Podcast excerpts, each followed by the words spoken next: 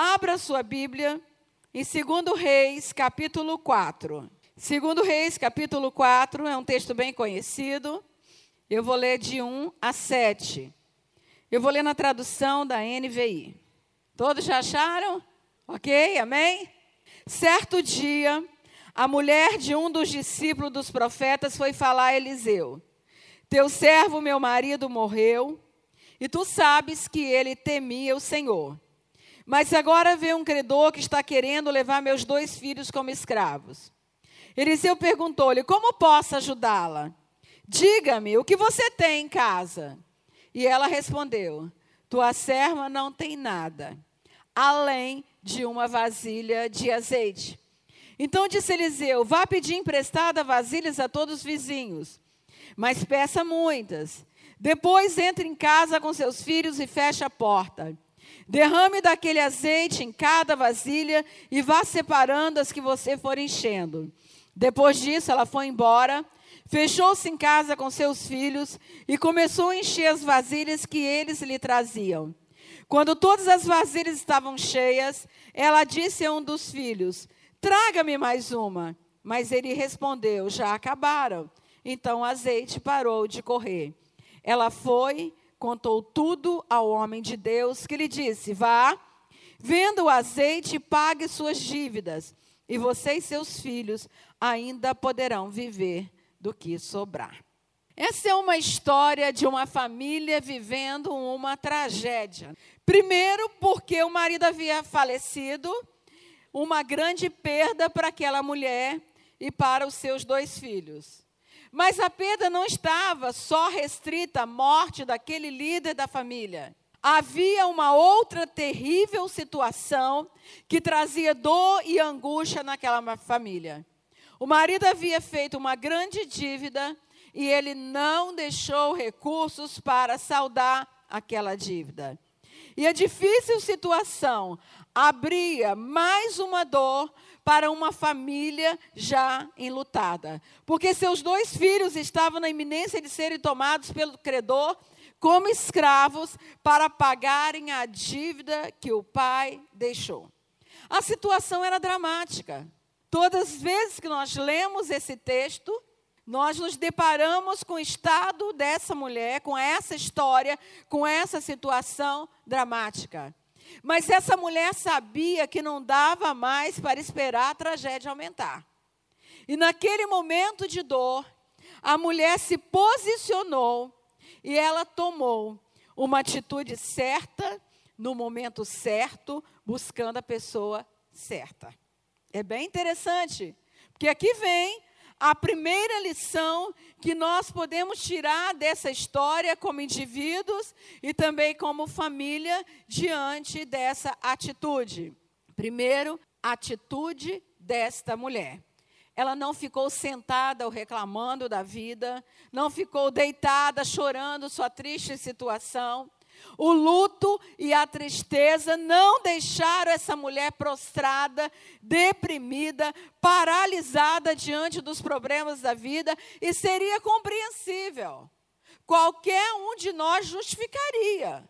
Se ela tivesse entregue à depressão, ela tinha motivo de sobra para se abater, como muitas vezes as pessoas fazem, deitar na cama da vitimização e chorar a tragédia, mergulhando na depressão. Tudo parecia sem solução. Talvez aquela mulher até já viesse de uma história de perdas familiares, de dores familiares. Talvez ela já tivesse um histórico na sua alma que ali naquele momento levasse essa mulher a ficar prostrada. Mas ela olhou essa tragédia e decidiu tomar uma atitude. Primeiro, porque ela conhecia Deus. O texto diz que o seu marido era temente a Deus, embora o texto diz que ele era descuidado com a administração financeira do lar. Mas isso não era motivo para ela entregar os pontos. Por quê? Porque ela também era temente a Deus. Mas temor sem atitude não gera milagres. É preciso mais. Não adianta só temer a Deus. É preciso ter atitude para que o milagre possa acontecer. A segunda lição que aprendemos com essa história não é só a atitude que ela tomou, mas a quem ela buscou. Ela buscou o homem de Deus. O homem de Deus era como o pastor daquela época, o profeta. Buscá-lo significava reconhecer o lugar dele, de respeito, reconhecimento, autoridade e honra. E essa mulher foi buscar alguém que tinha todo esse lugar, que era um homem de Deus, para ela falar das suas necessidades. Muito cuidado com as pessoas que você busca para partilhar suas necessidades. Quantas pessoas estão buscando soluções em pessoas que não têm relacionamentos profundos com Deus, muitas vezes em profissionais que não têm nenhum conhecimento da palavra de Deus, e muitas vezes com pessoas conhecidas que também não têm nenhuma experiência para poder ajudar e dar um bom conselho nessas horas difíceis.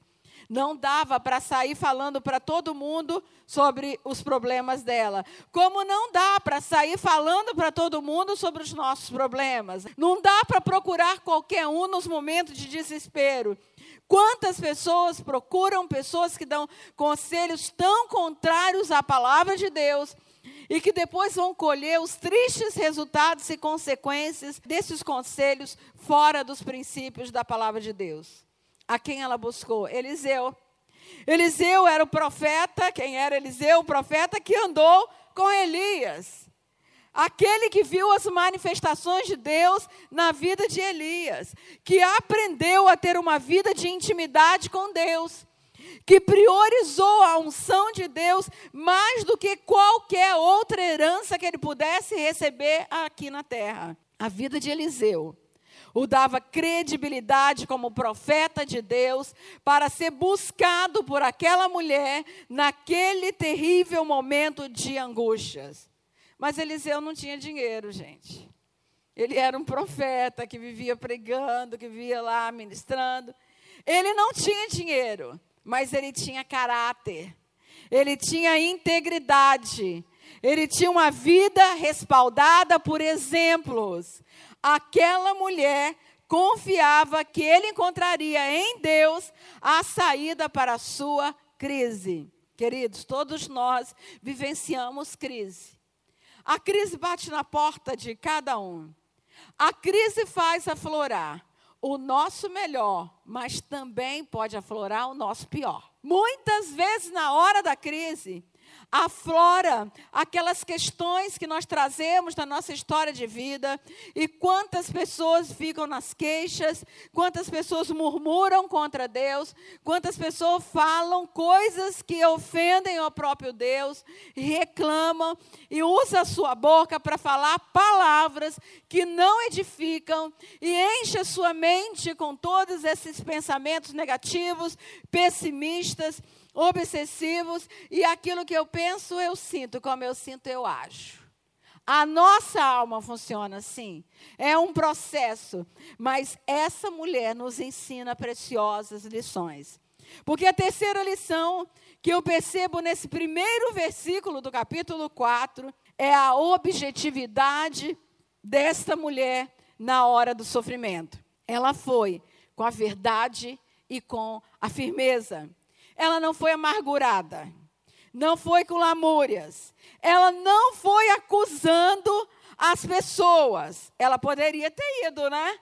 Ela não foi acusando a escola de profetas, que era o seminário da época. Ela não foi acusando Eliseu. Porque é assim também que muitas pessoas agem na hora da crise. Acusam todo mundo, mas não ela foi e apresentou com toda clareza para o profeta o que se passava no seu lar. Queridos, nesses momentos de sofrimento, falar a verdade é essencial para se compreender a dimensão do problema. Não adianta mascarar o problema. Não adianta. Quando nós temos um problema, é preciso lidar com objetividade, com integridade, com convicção, com certeza de que nós podemos encontrar a resposta e não mascarando o problema. É assim que Deus realiza o milagre. Quando há inteireza de coração. Porque quando o nosso coração está inteiro diante de Deus, a gente abre a alma para Deus e a gente deixa sair tudo que está aqui dentro. Como Tiago diz: E vós que sois de ânimo dobre, limpai o coração. É preciso limpar o coração. Muitas vezes, nesses momentos, essas adversidades, essas tragédias, é, expõem exatamente essas questões que estão guardadas na nossa alma. E aí é preciso limpar o coração, porque quando o nosso coração está entulhado, nós vivemos uma vida de inconstância. E nesses momentos de adversidade, nós prostramos, aí um dia a gente está eufórico, um dia a gente está disposto a buscar Deus, a vir para a sala de oração, a levantar a mão, a estar numa posição diante de Deus. Mas quando a adversidade vem, muitas vezes a gente fica tão mal que aí nós não colocamos a, o nosso coração em interesse diante de Deus. Mas a crise vai expor as mazelas da nossa alma.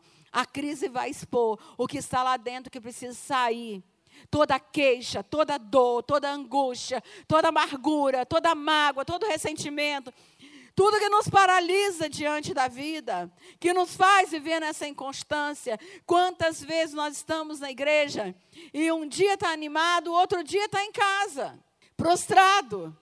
E tem uns ainda que ficam dentro de casa e ficam dias esperando que as pessoas sintam falta dele na igreja. Não é verdade? Ainda fala, está vendo? Ninguém nem prestou atenção que eu faltei. Ninguém nem me ligou. E aí começa, ninguém me ama, ninguém me quer, né? E aí começa com toda aquela lamúria. Por quê? Porque o coração está entulhado de coisas negativas, se sentindo carente. Está lá igual aquela metáfora da sanguessuga, que está em Provérbios capítulo 30, que diz: a sanguessuga tem duas filhas, a saber, dá, dá, só quer receber. Recebe, recebe, recebe. Quando acontece uma dificuldade, a pessoa continua lá queixando da vida, não se posiciona. Quando Tiago escreveu, e vós que sois de ânimo dobre, é porque naquele tempo não tinha palavra transtorno bipolar gospel. É verdade, porque tem uns crentes que têm esse diagnóstico. Viu, pastores? Dá para a gente diagnosticar. Transtorno bipolar gospel. Por quê? Porque altos e baixos. E esse exemplo dessa mulher nos mostra que é preciso lidar com as questões da vida de cabeça erguida, levantando para tomar uma posição, para se responsabilizar diante dos problemas da vida. E aí não adianta culpar nada nem ninguém. Não adianta ficar lá dando respostinhas. Ah, porque você não sabe o que meu pai fez comigo. Eu ouço muitas essas histórias. Você não sabe o que minha mãe fez. Meu pai me abandonou, meu pai me deixou e tal. E, e eu costumo dizer e falar, coitado do seu pai. Que pena dele, porque ele foi roubado e saqueado na essência do maior privilégio que um homem pode ter, que é ser pai. Paternidade é um chamado divino, um chamado espiritual. Ele foi roubado e saqueado pelo inimigo. Ele não te conheceu, não viu que pessoa boa que você é. Ele não te tomou pela mão, ele não caminhou com você, não te levou na escola, nem recebeu aquela homenagem do dia dos pais que você fez. Ele não recebeu, ele perdeu. Porque quando ele falhou, Deus entrou com a paternidade. Porque Deus é pai dos órfãos, Deus cuida, Deus restaura, Deus inclusive até mima alguns. E daí vai cuidando de uma forma muito especial e vai dando uma paternidade que vai conduzindo a pessoa pela vida com bênçãos e com liberação de bênçãos. Amém? A pergunta que o profeta faz nessa hora para essa mulher: que você quer que eu te faça? Que te hei de fazer diz na outra tradução: Como posso ajudá-la? Será que ele não sabia? Ora, Eliseu não sabia o que a mulher queria? Sabia. Mas por que, que ele perguntou? Para alinhar os objetivos. Para fazer um alinhamento ali entre o que aquela mulher precisava e o coração daquela mulher que seria exposto com a sua resposta. E ele diz: Dize-me, o que é que você tem em casa? O que que você tem em casa para a realização do milagre? Queridos, família é lugar de milagre. O lugar onde começa o milagre na nossa vida, na nossa casa, é o ponto de partida. O ponto de partida do milagre é o que você tem em casa. Família é lugar de edificação, de construção, de crescimento. É o lugar que recebemos identidade, direção para a vida, e não é por acaso que o inferno levantou todo o seu arsenal para destruir família, porque o inferno sabe, Satanás sabe qual é o propósito de Deus para a família, então tem se levantado para desconstruir os valores e princípios divinos da família. Família é a representação do reino de Deus aqui na terra. Família é uma colônia dos céus na terra, que está aqui com o objetivo de implantar a cultura dos céus na terra e fazer a transmissão geracional dos princípios de Deus para a nossa descendência. Mas o que tem sido família hoje? Um lugar de refúgio, como eu questiono, ou um campo de batalha? Porque muitas vezes nós transformamos o nosso, nossa família, nosso lar, num lugar de conflitos, de contendas, de guerras sutis ou declaradas, e a família se transforma num campo de batalha. E aí, quando a crise vem, e as mais significativas perdas acontecem, as nossas reações vão revelar em que o lar se transformou. Às vezes até parece tudo bonitinho, arrumado, mas é na hora da luta e da dificuldade que vai aparecer ali o que nós precisamos tratar. Vai aparecer o nosso melhor ou o nosso pior. Nós escolhemos. Ninguém está isento de passar pelo deserto. Hoje de manhã eu falei: ninguém está isento. Aliás, quem nunca passou, quem não está passando, vai passar. Principalmente se você tem um chamado ministerial. Deserto é uma escola de aprendizagem, onde Deus vai te ensinar as mais profundas lições, e muitas vezes é lugar de solidão, é lugar que a gente fica meio isolado, mas ali também é lugar de revelação de Deus, de sarça ardente, onde Deus trabalha conosco. Aleluia. Trabalha com as feridas da nossa alma, com os nossos pontos de dor, para promover uma cura profunda e não uma cura superficial. Deus não é Deus superficial. O profeta diz: curam superficialmente as feridas do meu povo, dizendo: paz, paz, quando não há paz.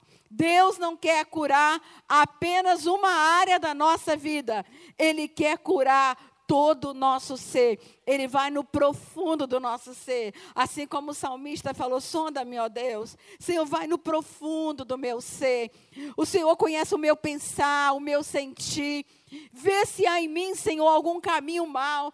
Então, essa oração do salmista mostra exatamente o que Deus quer fazer nas áreas mais ocultas da nossa vida para tratar a nossa história. A pergunta do profeta para a mulher é também a pergunta que Deus quer nos fazer hoje. O que temos em nossa casa para que o milagre aconteça? A resposta da mulher é muito interessante, porque ela diz: Tua serva não tem nada em casa, senão, além, uma botija de azeite. Primeiro, ela se refere a ela como tua serva postura de humildade. Humildade diante do profeta, dependência diante de Deus.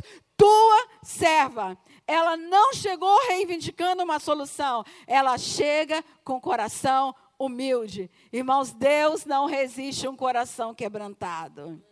Deus não resiste. E quando nós vamos diante de Deus em clamor, destituído de orgulho, Ele sabe o que se passa no nosso coração e na nossa alma. Mas há mais duas coisas observáveis na sua resposta: um nada e um senão. Não era um nada vazio, não era um nada nada, né? Era um nada que tinha algo, mesmo que insignificante, diante da dimensão do problema. Uma botija de azeite. A glória de Deus se manifesta no que parece insignificante. O apóstolo Paulo, falando aos Coríntios, no capítulo 1, primeira carta, 5, 6 e 7, ele diz: Porque em tudo fostes enriquecidos nele, em toda palavra, em todo conhecimento, assim como o testemunho de Cristo tem sido confirmado em vós, de maneira que não vos falte nem um dom, aguardando vós a revelação do nosso Senhor Jesus Cristo. Se você tiver um dom, um dom, se você tiver o dom do amor, se no seu coração tiver um dom, você pode ter certeza que Deus pega esse dom e ele vai multiplicar. Porque Deus é o Deus que nos adorna. Quando nós temos um coração quebrantado, ele vai trabalhar no nosso interior e ele nos dará os dons. E é importante também ressaltar o que era o senão da mulher, a botija de azeite. Qual era o sentido simbólico do azeite na palavra de Deus, gente? O que, que significa azeite? Unção de Deus na parábola das dez virgens, foi exatamente o que faltou para manter acesa a lâmpada das cinco imprudentes. Elas não levaram azeite, então a lâmpada não poderia se manter acesa. As que não se prepararam para a chegada do noivo aquela mulher não foi procurar o profeta depois que o azeite acabou na sua casa. Ela ainda tinha azeite em sua casa. Azeite é símbolo da unção de Deus, símbolo do Espírito Santo de Deus. Meu irmão, minha irmã, se você tem unção de Deus na sua vida, a crise pode até se abater sobre a sua vida, sobre a sua casa, mas o milagre de Deus vai acontecer. Vai ter consolo vai ter graça, vai ter amor, vai ter cura. Aleluia. Vai ter cura. Aleluia. Porque quando a unção de Deus chega na nossa vida, quando há unção de Deus na nossa vida, Ele nos ajudará a vislumbrar o futuro, a olhar para frente, a renovar as forças e manter acesa a chama da esperança. Há um ditado popular que diz que a esperança é a última que morre. Na Bíblia, não. Na Bíblia, não.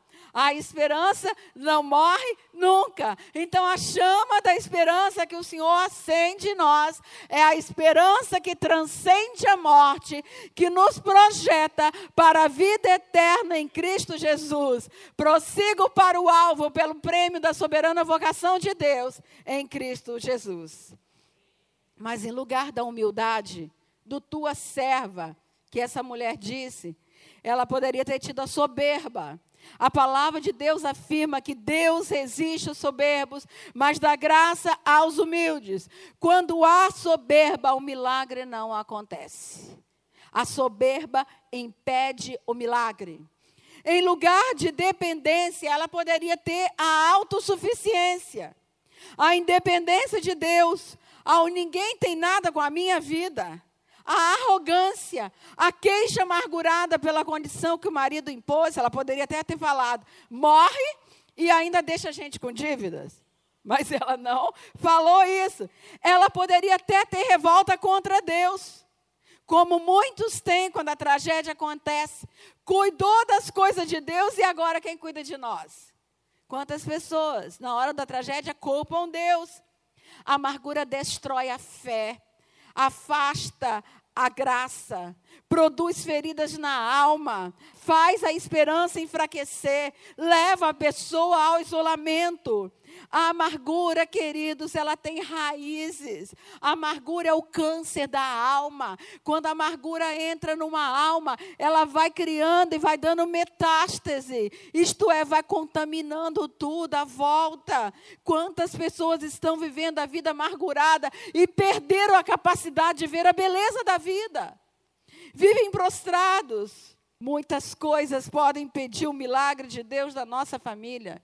Muitas coisas, coisas ocultas, jogadas debaixo do tapete do nosso orgulho, pecados nunca confessados, vida de aparência, vida cristã superficial.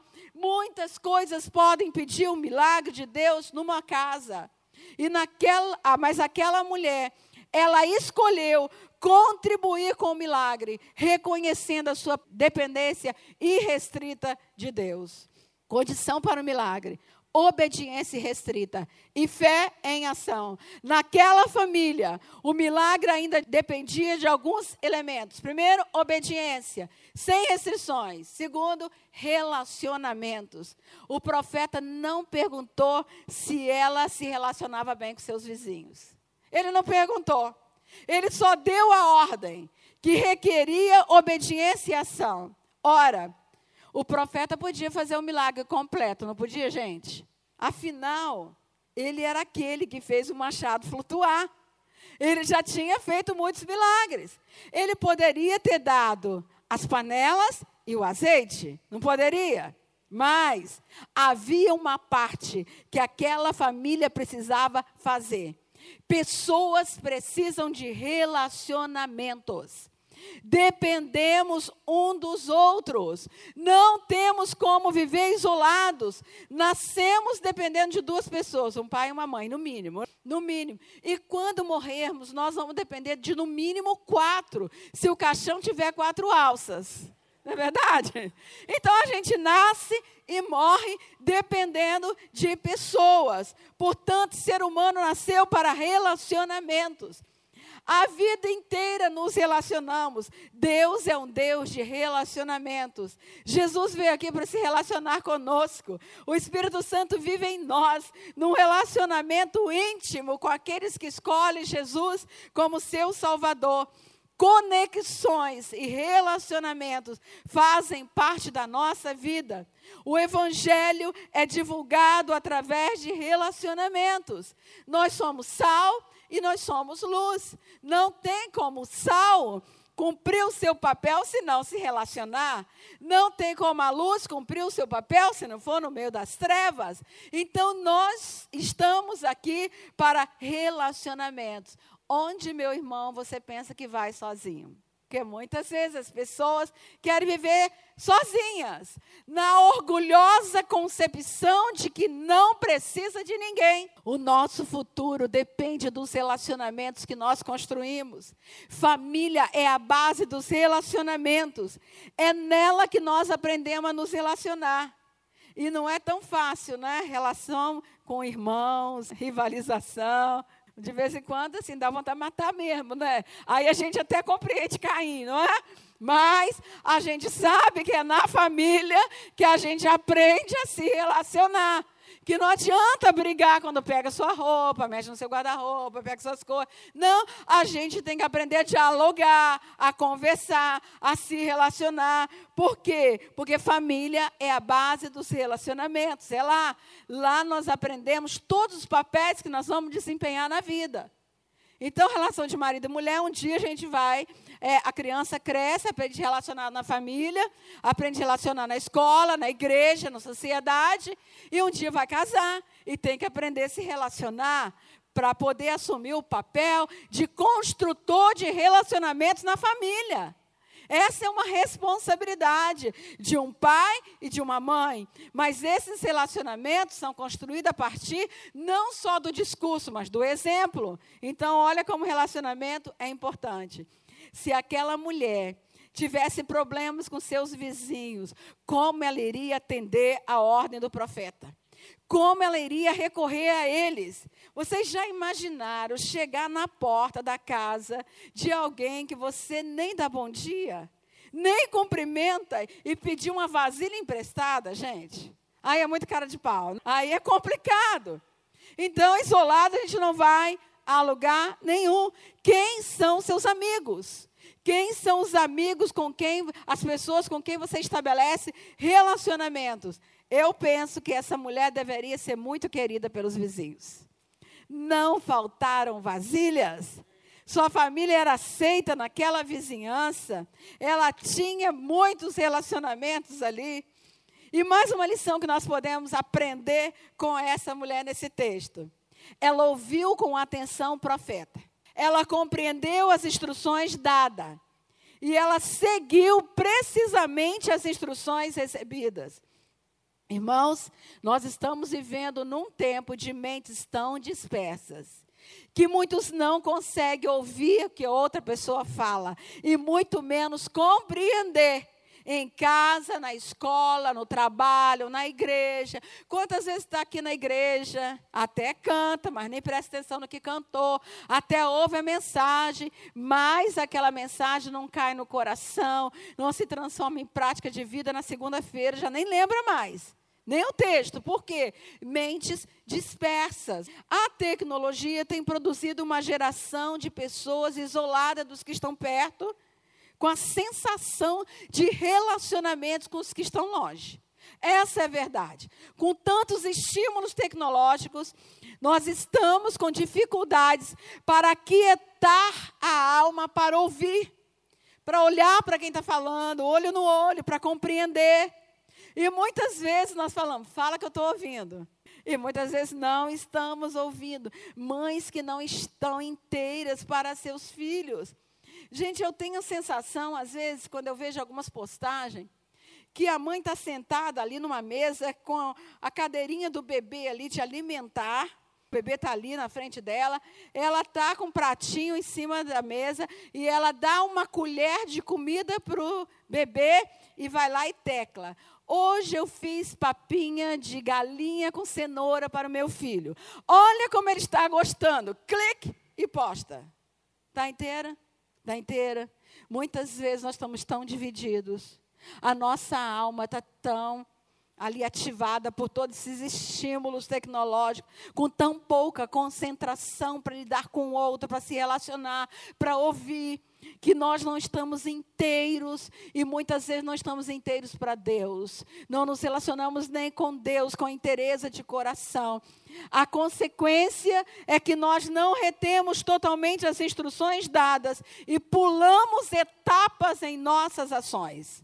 A ordem do profeta tinha quatro etapas no processo: peça vasilhas, entra em tua casa, fecha a porta sobre si e seus filhos e deita o azeite em todas as vasilhas. Tinha uma sequência. Era um processo. Nem um filho podia ficar de fora. Queridos, Deus não deixa seus filhos fora do milagre na sua família. O milagre é para todos. É para todos. Muitas vezes nós pensamos que o milagre é para alguns. Não, era a família junta, unida para o milagre acontecer. Peça vasilhas. Entra na tua casa, fecha a porta sobre si e seus filhos, e aí derrama o azeite. Derrama, isto é, é a família unida para o milagre acontecer. Quantas famílias hoje precisando de um milagre, mas não tem disposição de trabalhar a unidade. Queridos, quando nós obedecemos princípios, os resultados vêm. Deus traz a provisão exata da nossa necessidade. A ação de Deus supre necessidades que aos olhos humanos podem parecer impossíveis. Efésios 3:20. Ora, aquele que é poderoso para fazer infinitamente mais do que tudo que pedimos ou pensamos, conforme o seu poder que opera em nós, ele faz mais além. Ele nos dá aquilo que nós nem pedimos. Ele conhece as nossas necessidades. Ele conhece sua história. Ele sabe o quanto a sua família está precisando de um milagre. Ele sabe, queridos. Ele faz além. E quando a provisão de Deus acontece, irmãos, a desgraça vira graça. Se transforma. A obediência transforma a desgraça em graça. É preciso obedecer é preciso estar no centro da vontade de Deus. e estar convicto que Deus fala é a verdade e é o melhor para a nossa vida. A autossuficiência, soberba, arrogância, a quebra de princípios perpetua o ciclo da desgraça. A desonra abre não só a porta do fracasso, mas abre a porteira para a desgraça na família e na vida pessoal. Portanto, são lições preciosas que essa mulher nos ensina. E olhando os membros dessa família, algumas reflexões ficam para nós agora na conclusão. Diante da grandeza do amor e do poder de Deus na dinâmica desse milagre. E agora eu quero entregar uma palavrinha para cada representante da família. Primeiro para os homens olham para mim nesse momento. Todos os homens me olhando, né? O homem dessa família era o líder do lar. Era um homem temente a Deus. Cuidava das coisas de Deus. Deixou um legado, mas mesmo assim deixou um legado de dívidas para a sua família. E a consequência viria para sua mulher e seus filhos, que seriam tomados como escravos. Qual o legado que você está deixando para a sua família. Talvez você diga para mim, mas eu não tenho dívidas financeiras. Eu sou uma pessoa muito organizada. Minhas contas são todas, minhas finanças são todas organizadas. Mas quem sabe, há dívidas morais, dívidas emocionais, dívidas que ficam como notas promissórias no reino das trevas que serão cobradas na vida dos seus filhos mais tarde. Quantas pessoas, quantos maridos têm entrado em caminhos obscuros, compactuando com o inimigo, deixando dívidas abertas no balcão do inimigo, que serão depois cobradas nos seus filhos. Quantas pessoas hoje que estão caminhando, quantos homens estão caminhando por esses lugares escusos e têm aberto a porta da sua casa para pornografia. E quando se abre a porta de uma casa para pornografia, abre para demônios entrar, espíritos malignos que vão roubar na sua casa e vão roubar muitas vezes dos seus filhos.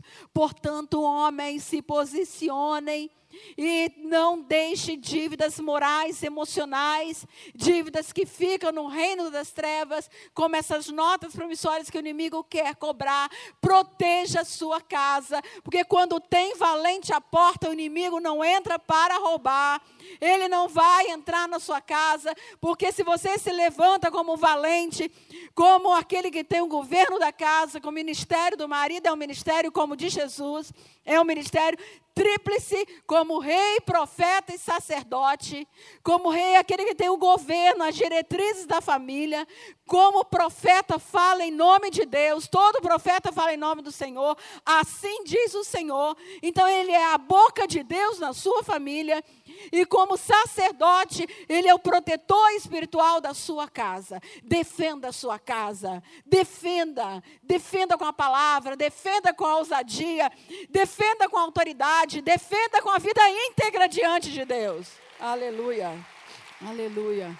O apóstolo Paulo escrevendo a Timóteo, ele diz: Ora, se alguém não tem cuidado dos seus, especialmente dos da sua própria casa, tem negado a fé e é pior do que o descrente. Quantos pais chegam lá no consultório procurando a mim os céus desesperados e uma onde foi que nós erramos? Onde foi? Meu filho agora disse que é homossexual, minha filha disse isso, e aí vem todo aquele desespero. Quantas vezes nós não percebemos os microsinais que são dados devagar e que a gente precisa perceber. Portanto, homem, cuida da sua esposa, da sua família, dos seus filhos. Dá trabalho, sim. Às vezes a gente tem vontade de chegar do trabalho, sentar e descansar. Às vezes ler o jornal, para frente televisão. Mas se você é o líder, você foi chamado como líder, dá trabalho, sentar, conversar, ver o que é está acontecendo, é ver os sinais que estão sendo percebidos, olhar o que está acontecendo lá no seu quarto. Deus te pedirá conta da sua família. Mulheres, olhem agora as mulheres para mim. Mulheres, a crise não derrotou essa mulher de fibra e de ação. Uma mulher sábia que tinha um relacionamento com Deus, com seus filhos e com as pessoas à sua volta. Ela perdeu o marido, seus filhos ameaçados à escravidão. Qual escravidão ameaça seus filhos? Mas ela não perdeu a fé e a esperança. Uma mulher, quando dobra os seus joelhos, quando é uma mulher de oração, aí ela vai edificar o seu lar fundamentada na oração. Ela vai vencer suas batalhas com amor, com atenção, com disciplina, com organização e com oração. O tempo inteiro, orando em todo o tempo. Não deixe, vai à cama dos seus filhos, ora por eles lá quando eles começarem a dormir.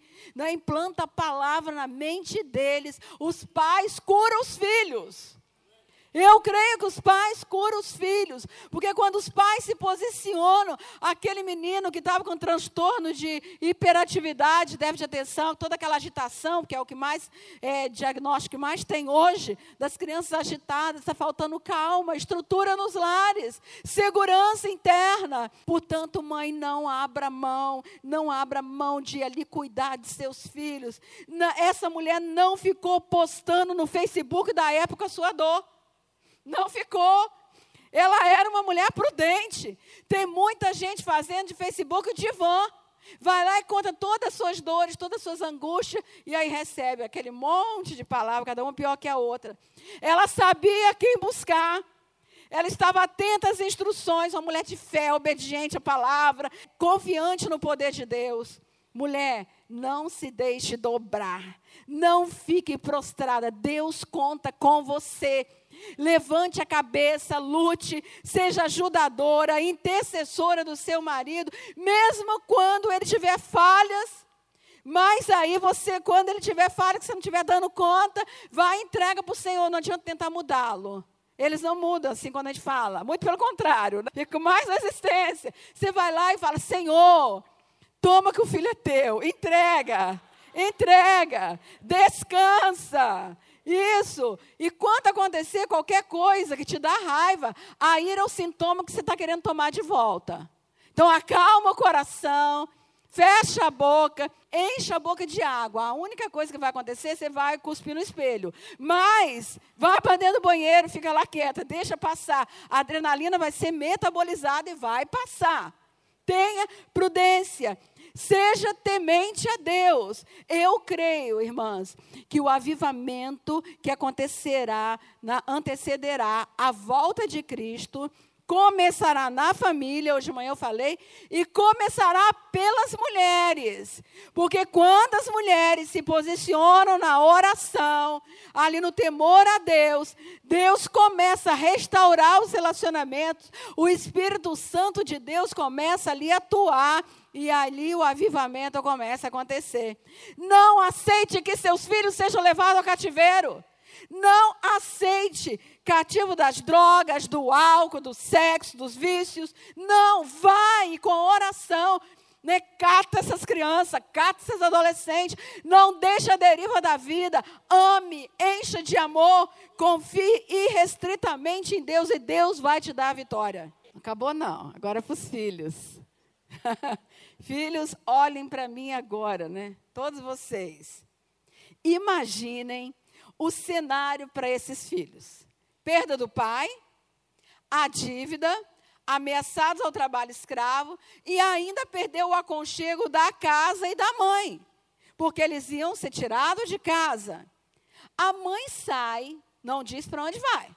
E quando ela volta, ela diz assim para eles: Meninos, vão em todos os vizinhos pedir vasilhas emprestadas. Já imaginaram a cara deles? Eu creio que muitos diriam assim: Eu, hein, mãe? Você acha que eu vou pagar mico?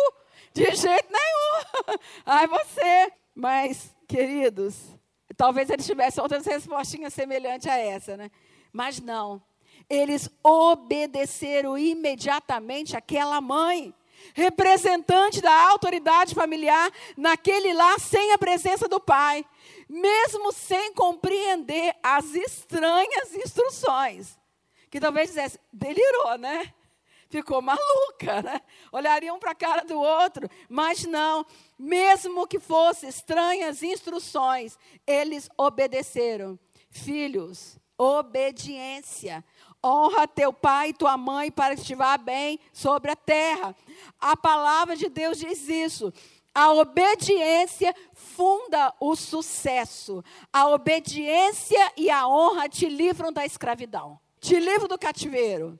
Se você obedecer, nem Satanás, nem o mundo com tudo que oferece hoje para viciar e escravizar, poderão te aprisionar se você obedecer os princípios de Deus.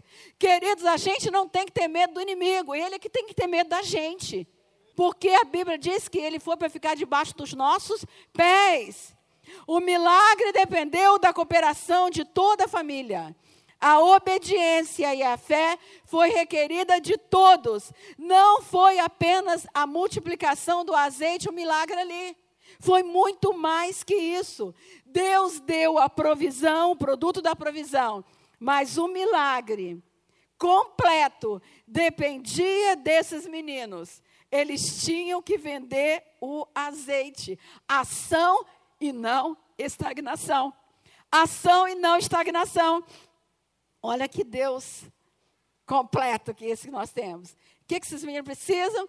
Precisam de ação, de estagnação, de uma profissão. Então, vou dar uma profissão para eles: vendedores de azeite. E do melhor, o mais puro azeite. Então, Deus deu lá a provisão. Um trabalho que não era para preguiçosos, mas para trabalhadores operantes, jovens. Deus dá a direção, Deus dá a bênção, mas se você ficar de braços cruzados, acomodado, dormindo até tarde, virando a noite na internet, sem foco para traçar e alcançar objetivos, nada acontecerá na sua vida. Deus dá a bênção, mas se você não reconhecer, vai perder a oportunidade do milagre acontecer na sua vida. Portanto, estejamos comprometidos com Deus, no centro da vontade de Deus, na nossa vida, na nossa família, e a provisão virá no tempo certo de Deus para as nossas necessidades. Havia uma tragédia, mas havia um Deus que está acima de qualquer tragédia, um Deus que realiza milagres, e família é lugar de milagres. Amém? Glória a Deus. Glória a Deus. Glória a Deus. Vamos ficar em pé? Qual a crise que você está vivendo na sua casa? Qual a crise? Qual o milagre que você precisa na sua vida nessa noite? Deus tem um milagre para realizar na nossa vida. O que, que está impedindo o milagre de Deus na sua vida que você quer nessa noite consertar? Quem sabe, eu falei aqui muitas coisas que podem trazer o milagre, mas coisas que podem impedir o milagre, obstruir o milagre. Mas Deus tem um milagre para a sua família. Se você precisa de um milagre nesta noite, sai do seu lugar e vem aqui para frente, porque eu quero orar com aquelas pessoas que têm o coração quebrantado e que em humildade falam: Senhor, eu preciso de um milagre. Senhor, está difícil. Senhor, o relacionamento está complicado. Senhor, o problema está grande. Senhor, a doença chegou. A tragédia já bateu. A crise já entrou. Senhor, realiza o milagre na nossa vida. Realiza o milagre na minha vida. Realiza o milagre na minha família. Pode vir. Eu quero orar, porque o Deus de milagres é o Deus que está aqui presente. Ele é o Deus que não só realizou o milagre lá naquele tempo, mas que também realiza hoje, queridos. Tempo de conserto. Tempo de conserto para o milagre acontecer. Deus quer trabalhar a estrutura da nossa família.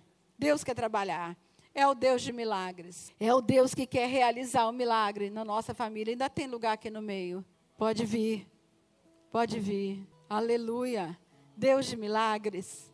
Ele, ele sabe qual é o milagre que você precisa. Ele sabe o que está acontecendo lá na sua casa. Ele sabe o que está acontecendo na sua vida. Ele é o Deus de milagres. Glória a Deus. Vamos orar agora. Coloca a mão no seu coração. Diz para o Senhor que você precisa nessa noite. Qual é o milagre que você precisa na sua casa, na sua vida, na sua família? Diga para o Senhor qual é o conserto que você precisa fazer quem sabe você abriu notas promissórias no balcão das trevas e nessa noite você vai pedir perdão ao Senhor, vai se acertar com Deus, se reconciliar e fechar essas portas que foram abertas. Em nome de Jesus. Em nome de Jesus, vamos orar. Pai, em nome de Jesus, nós estamos neste momento aqui pedindo milagres, Pai. O Senhor é o Deus de milagres. A nossa família é o lugar onde o milagre acontece. O Senhor tem milagre para a nossa vida conjugal. O Senhor tem milagre para a vida dos nossos filhos. O Senhor tem milagre para as doenças, para as dores físicas, para as dores emocionais, para os relacionamentos, Pai. Pai, em nome de Jesus. Toma cada vida aqui nesta noite, Pai. Toma pela tua mão, caminha com cada um aqui. Senhor, vai colhendo agora as lágrimas. Vai colhendo, Senhor. Pai, o perdão já está posto na cruz do Calvário para nós. Ó Deus, que aquelas pessoas que estão aqui, que tiveram ao longo das suas vidas as questões guardadas, escondidas, ocultas, fazendo pacto com o ocultismo, com o reino das trevas. Ó oh, Deus, que nessa hora, Pai, elas possam sentir o teu perdão, a tua graça, Pai, porque a, o Senhor já conquistou para nós a liberdade na cruz do Calvário. O inimigo não tem que roubar de ninguém aqui. Não tem. Ele já é inimigo derrotado. Foi derrotado na cruz do Calvário, Pai. Toma estas famílias nas tuas mãos. Toma cada vida nas tuas mãos, Pai. Em nome de Jesus. Amém.